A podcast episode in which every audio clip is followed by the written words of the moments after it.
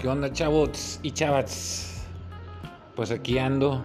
Tenía un rato sin subirles un podcast, pero aquí estoy para platicar un poquito con ustedes este sábado de varios temas que andan por ahí circulando. Saludos.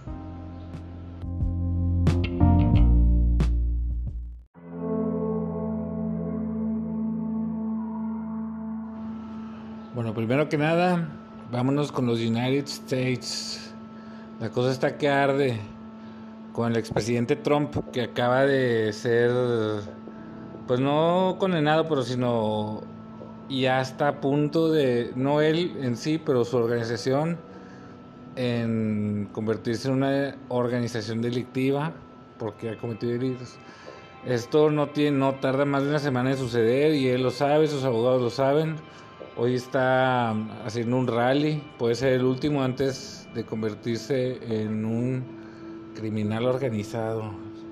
Pobrecillo.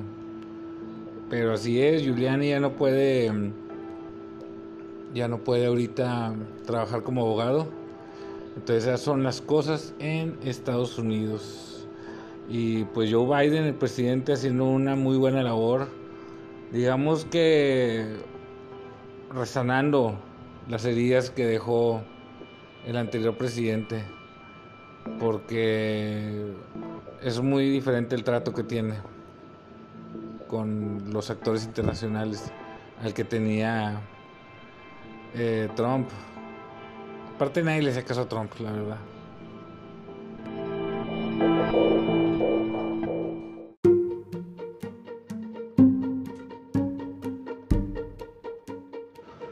¿Y en México qué tenemos? Pues tenemos que, como quiera, el presidente antes de las elecciones hizo un pequeño viraje en su estrategia. O sea, no completo, pero sí lo está haciendo poco a poco como que todavía le falta un rollo más personal que superar para poder hacer las cosas bien, pero él mismo lo dijo. Todo lo que tiene que hacer es más que nada para poder liberar recursos. O sea, aquí todos estamos en lo mismo. Yo también pienso, pienso igual que él en ese caso. O sea, uno tiene que sacrificar a veces sus, sus ideales por el bien común. De hecho, es una una frase muy buena de usar. El bien común está siempre por encima del bien personal. Entonces, pues hay que pensar en los demás más que pensar en uno. Y más cuando eres el líder de una nación.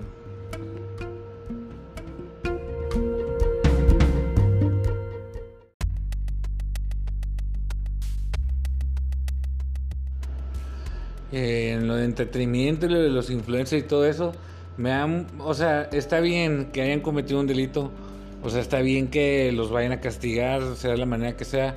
La mayoría de ellos, si no son, no es como que sea un delito penal, ¿verdad? Porque, porque no hay agravantes.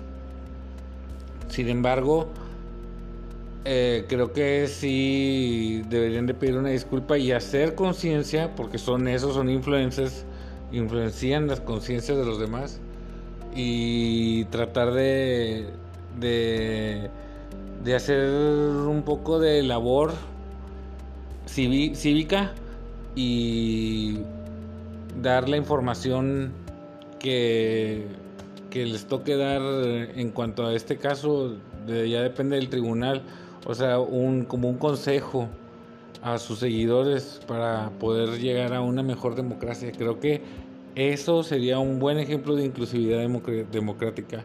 El hecho de que los influencers, nada más un consejito que se aventara a su gente.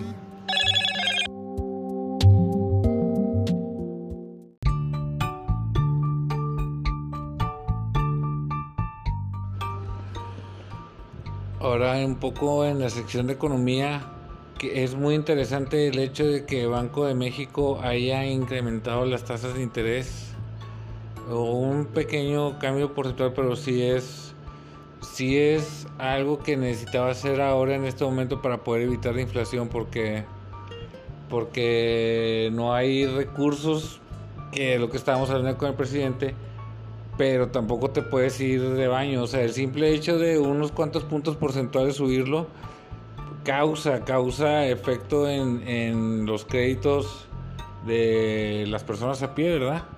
Causa un gran golpe que creo que en este momento sí se puede em, recibir, pero no se puede recibir varias veces. Entonces, si siguen incrementando las tasas de interés, vamos a llegar a un punto em, donde el descontento social va a ser increíble. Entonces, mejor yo creo que lo que se debe hacer es tratar las causas de fondo o de base que les dicen para poder lograr un mejor acuerdo. Al cabo, creo que los actores están muy de acuerdo en llevarla pacíficamente.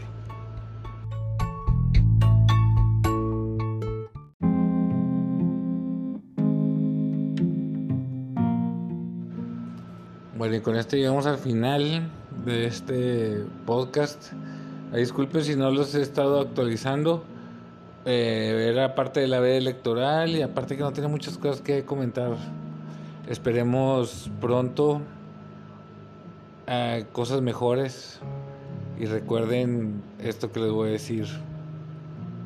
¡Wow! Bye.